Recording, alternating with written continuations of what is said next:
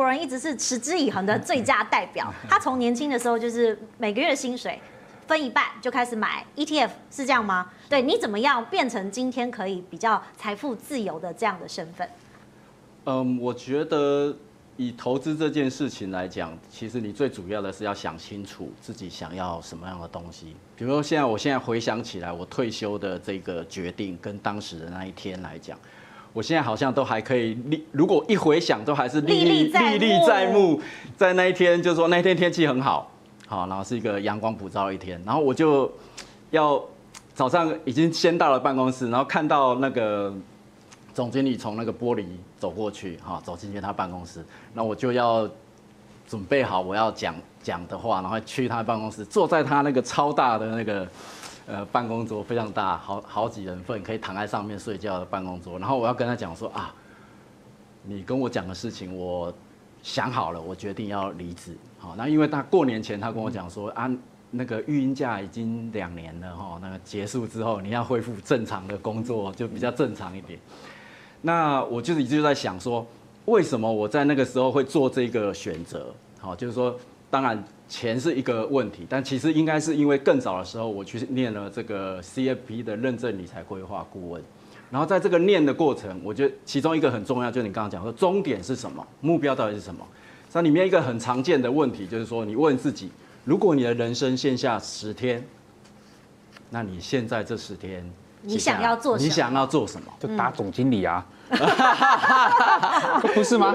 不是吗？或是拉长一点，剩十个月，嗯，那你还打算做些什么事？好，或者再拉长一点，剩十年，可以做一点长期计划。那这十年你想做什么事？嗯，好，这是一个常见，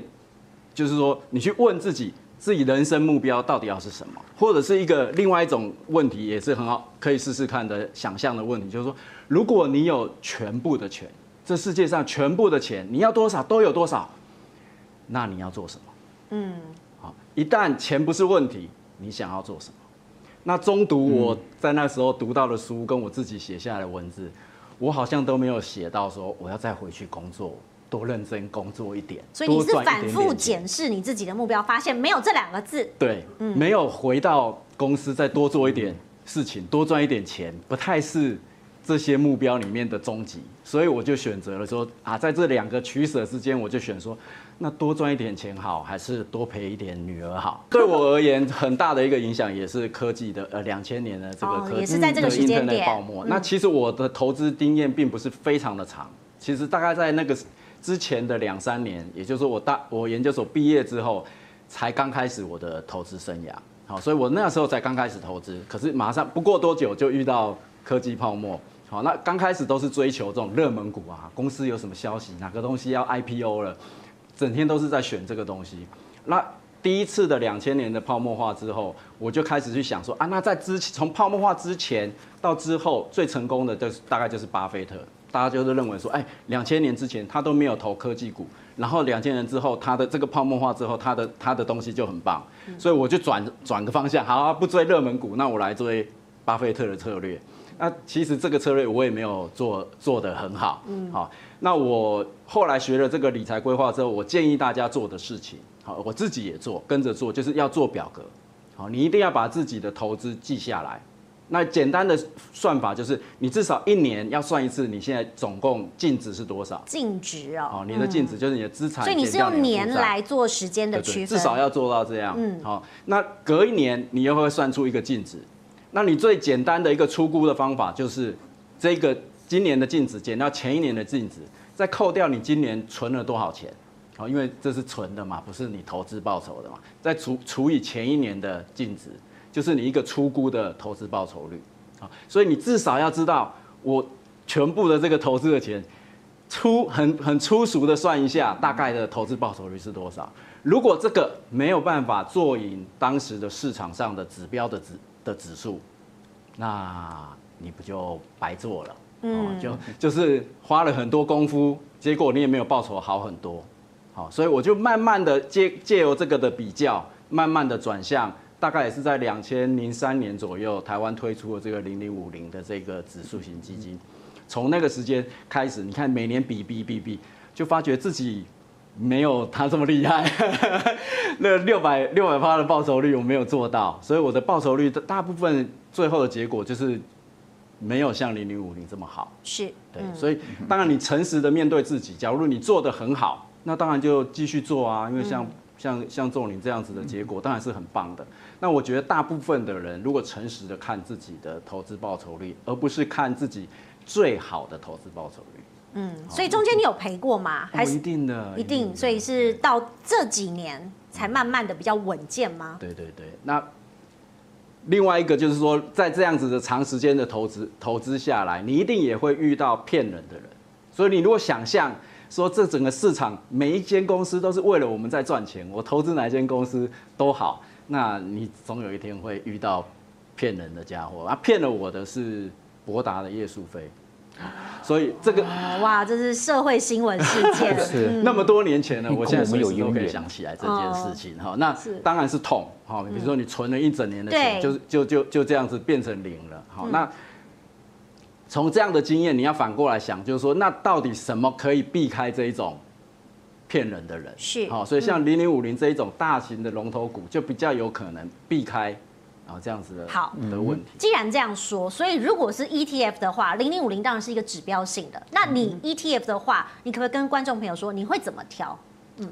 我觉得 ETF 这种东西，或者说只它其实只是一个新的呃模式。好，就是说投资的策略其实是很很早就有了。好，最早的时候完全没有基金，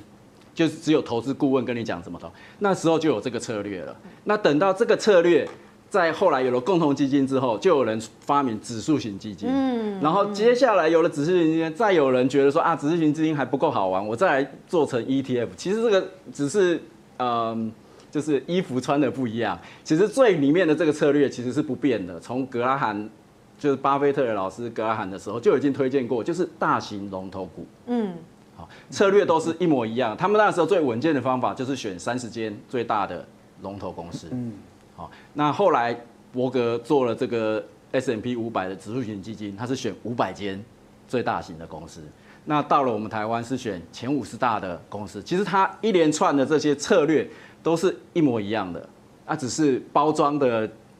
机器不一样哈。有的时候用共同基金，有时候用 ETF，或最早的时候是呃投资账户，由那个投资顾问帮你管理啊，其实都是同一个策略。好，那这个就就是最好的策略了。那假如你还要挑，那当然就是费用收你少一点的人比较好，对，比较好心嘛，就是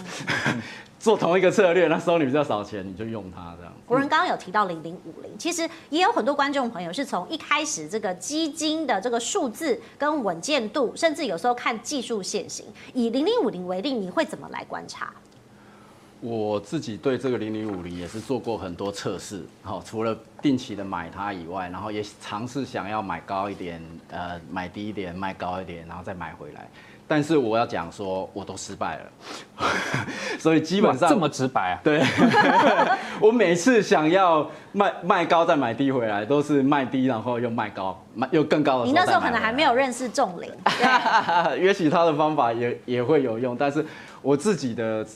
的尝试是失败的经验与为多啦。比如说，我们来看像这样子，一个从从这个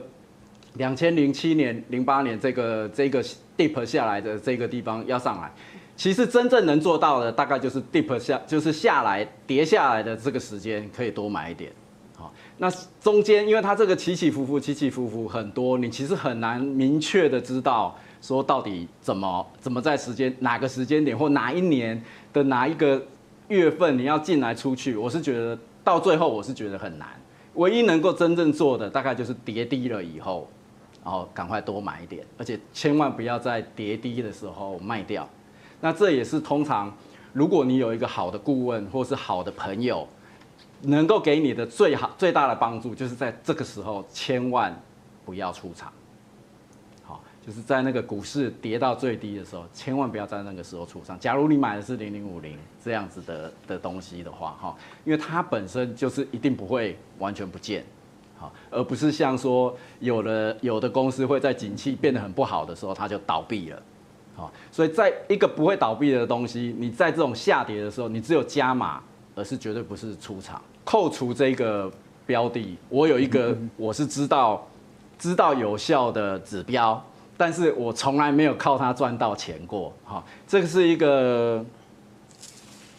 这这是一个呃美国公债指数的反转的指标。你看殖利率曲线哦，你怎么看？嗯，这个人很厉害，好，他是一个，我觉得他应该要得诺贝尔诺贝尔奖的，但是他还没拿到。好，那他的他的他的论文是写在一九八几年，好，所以一九九八年当我第一次开始这个投资的时候，其实已经听到过他的这个理论。好，那他在那个时候写他的论文的时候，博士论文的时候，他的他他看到前四次的衰美国衰退都预测成功，好，所以他也很害怕，那前四次都成功，后面几次会不会成功？那到目前为止，后面的三次也都成功了。好，也就是零零八年的，然后呃两千年的零八年的，跟最最近的这一次二零二零一九到二零一二零二零这一次也也预测成功，所以它这个指标是真的蛮准的。但是我从第一次听到我就不信，第二 第二次听到还是不信，觉得他没有百发百中的，对，觉得觉得有有这么准吗？这东西有这么准吗？那。但是有人信了，所以有信的人他也成功的转转换，然后他告诉我，所以我听了他，我就建议节目可以下次请他来。嗯，人家比较人家比较有经验啊，我是真的有听到，却一直错过。但是听到一直错过，这是很常见的事情啦。嗯，就是说一直听到这件事情啊，这个这个指标很准，这个指标很准，但是从来没真的试过。好，所以也也没有赚到钱，所以我不敢说我有亲身体验，但我有亲身体验的是零零五零是可靠的。我也要问一下博仁哥，你的优质散户的法则是什么？你好像有整理出三个五十的这个投资法则。这个，嗯，我的我自己的一个想象了哈，就是说怎么跟我的年轻的女儿描述说你的这一生的投资应该怎么做？哇，他这么小就有这个概念啊，嗯。我希望我可以讲得通，好，我不太确定他能不能听得进去哈。但你先做一个思想的实验，就是说，假如你的人生从三十岁开始存钱，那你要存到六十岁的时候退休，然后从六十岁退休之后花你存的钱花到九十岁你死掉，所以你存了三十年，你要花三十年，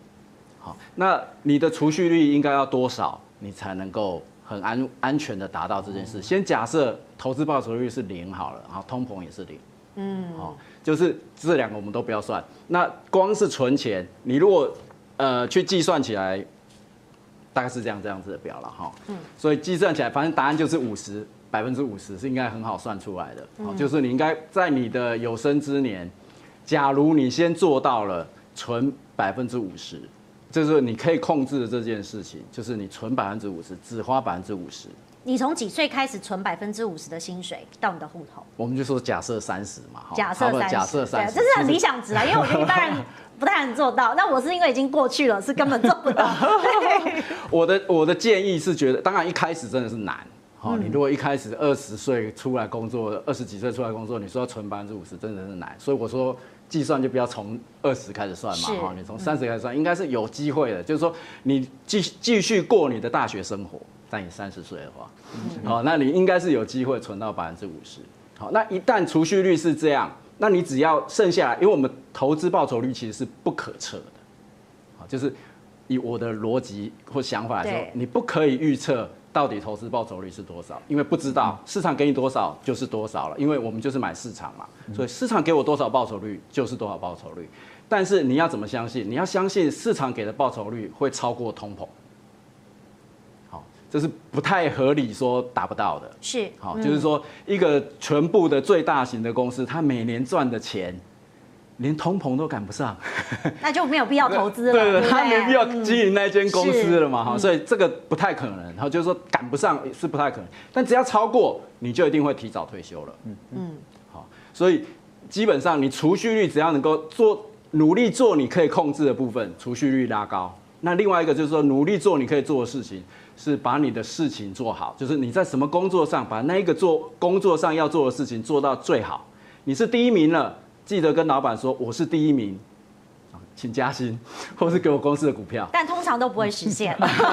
这很难讲，所以才离开公司。所以你也可以换公司啊，是。就是说，呃，你已经觉得你做的很好，很努力，然后你也达成你你设定的很多的目标，可是公司不愿意带你更好。好，那他也许觉得便宜一点，一样可以做成这、嗯、这件事，那也没办法，所以你得努力让自己在各个面向上成功嘛，哈，不是存钱存的够多，投资零零五零，所以我总结就是一个三个五十，嗯，的策略，好，就刚刚解释的第一个五十就是存百分之五十，嗯，好，第二个五十前面从头就开头就是一直讲，你就是买零零五零就对了，嗯，好，那什么时候你可以说站起来跟老板说，哎。呃，我不做了。对，大家都很想要准备做这件事，哎，对。第三个五十就是，呃呃，我叫五零五了哈，就是说你到等你退休的时候，你就是应该要存到二十年的开支。好，其实你从在这之前，你就应该一直每年都有记录，说你存百分之五十，你花百分之五十，所以你知道你的年支出是多少。一旦你存到这个年支出的二十倍，好，也就是五百分之五的导数，哈，就是说你花你总资金的百分之五。好，那百分六那百分之五十是说什么？五五十就是说，你等你退休的那一年，你就应该把你的资产里面投资在零零五零的一百块，五十块移到定存来。嗯，你还是走比较稳健的路子。对对对，这是一定会成功的。嗯，好，你这你不用依赖任何高报酬。好，你只你要的就只是百分之五的，你你这个十年你就可以每年花百分之五，所以你有十年的很长的一个。那个弹性的空间，你不会急着说，我非得要卖股票，好，所以这十年当中需要的是投资报酬率，大概是如果呃负利率的来算，大概是七点二左右，好，那历史上台股的零零五零的报酬率大概是在九左右，好，那扣掉通膨一二，哦也还有一趴两趴还可以说得过去，对，基本上七点多的报酬率，好，在这个状况下应该是可行的，好，那当然。呃，我们人一到退休，我们常常说，我一定要花的跟，呃，退休之前一样多，还是更多，因为想要圆梦或者怎样。这其实每个人都不太一样，但是你至少要做到，呃，我事实上还是有弹性的空间，好，就是还可以再压低的，就是不可能在退休的那一天，六十岁的那一天，我的开支是完全不能调低的，好，所以一旦遇到这一种，呃。啊，你已经存了二十年的钱了，然后你有十年的 UV 放在旁边等待了，又遇到股灾，因为这个时候最怕的其实是股灾哈，股灾就是、系统性风险，系统性风险就而且你没办法预测，好，虽然刚刚有一个指标说可以预测，千万不要在那个指标出现的时候退休，好，那但是呃，你怎么在这个呃，你应该在一一。专业上面这个叫做报酬率的顺序风险，好，就是说你在最有钱的时候出现报酬率最差的那种状况，就是说你最大的部位在股市里，结果在那个瞬间出现报酬率最差的那个那个年报酬率，那一旦出现这个，你一定要凹下去，就像我刚刚讲的，就是你。它已经跌到谷底了，千万不要在那个时间卖。对，但重点是零零五零啊，如果其他的股票可能不是这样操作。对对对，当然其他的就不能，嗯、就这这个策略完全是基于在前面两个五十你都听话了，是，所以第三个五十你才能够说很安稳的说，当我这十年只要遇到下跌，我一定要补进来，然后同时压低自己的支出，不然你没东西补嘛，哈、嗯，你。所以你的支出能力一定要有一点弹性，不能说很硬的说，我一定要花到百分之五，好，那也许是百分之五到百分之四或者百分之三，我都还是可以接受的的花钱。特别是那一年突然股灾了，你怎么可以说那一年我还是要花一样多的钱？好，就像呃，COVID-19 啊或者什么这种，就是你要留一点余裕，对对对，在很在整个气氛都很不好的时候，你当然是会留一点嘛，哈，那这也很正常，大部分人应该都做得到。那在这个时候，你就应该加码，好，在再让它回复的时候容易一点，是，好，所以基本上这个这个模型就是我觉得可行的模型。你会怎么样建议观众朋友来说？哎，我们要怎么盘点？对，呃，我觉得从理财的这个角度来讲，这是非常盘点自己的资产、你的所得、你的支出。好，是这整件事情非常重要的，呃，做的好好坏就其实就在这里，所以你一定要先打开一个 Excel 表，写上今年几月几号，然后你现在有多少，好，这其实是很不不是非常困难，也不用说一定用谁的表格会比较好。对，因为年轻人可能不太会用 Excel，对 他可能直接用、啊？现在没有 Excel 对对，他可能直接用那个 苹果绘图软体加一加。而且在填资料的时候要严禁谎报。哦，对，很多加一个。严禁谎报这样子。所以我想这个这个是简单的逻辑了哈，最重要就是你一定要记录，好，然后不管是每个月的检查，或是每年的检查，或是怎么样检查，其实都可以，好，但是你每个月看看你自己所得是多少，好，或是说你今年这个总共的净值之投资的钱，或是存下来的钱，总共剩下多少，哦，这个是一定要检查的，好，那每个月当然是最好，那如果每最差最差，你要每年。每年看一次，说自己的状况是怎样，好，那大概知道这这个值，这个数字，这个重要数字叫净值，就是你到底值多少，嗯，好，就你手上有多少。那如果你已经工作几年了，那你另外一个应该除除看，好，就是说你工作五年了，那你的净值除以五，就是你的净值每年成长的速度。好，那如果这个速度看起来不太理想，那你也应该要好好。好好看看到底哪里出现问题了哈，所以这或者是你自己的薪资跟你的投入的时间之间比例到底对不对？好，我的意思是说，你要选择你喜欢的工作，但是你既然在工作，你也是要选时薪高的，是或是效率高的，投资报酬率跟效益要注意。对对，你总是要在这几个事情上面去选。那或者是说，我现在学了这个。大学学这个，然后研究学学学这个，我下一个公司该去哪里是最有杠杆？最近那个，比如说像张忠谋，他做了一个演讲，很值得听。如果你还没听过，你一定要去听那个演讲。你去描，你去看他的工作的生涯，他也是很有策略性的。他先做了一间半导体公司，发现他不是这个行业最厉害的，所以他三年之后马上跳进去他认为最厉害的公司，而且他应该已经发现。他要做什么事了？所以他一进去之后，马上就建大功，然后就被拉拔说：“好，那我我请你去念博士，回来就让他当主主管了。”所以这种变化就是说，你到底怎么样去抓准在你的目、你的身体周遭不有值得做的事情，怎么样去增加自己的杠杆，好，所得增加。那如果你从投资的角度看，你就是买了以后，你就要尽量的放长。刚刚他有讲过，至少五六年。是一定要的，好。假如你做了一个判断，这是一个好的公司，好，不管是基金或者是个股，我自己的做法是个股，你一定是要放长，哎，那什么样时候要走？走就是说，你觉得你写下来，因为你投资你应该要记录嘛，哈，我哪一天买了什么东西，因为我判断什么事情，结果它不对了，好，或者是说它崩坏了，好，跟你想象完全不同，所以你就应该卖掉。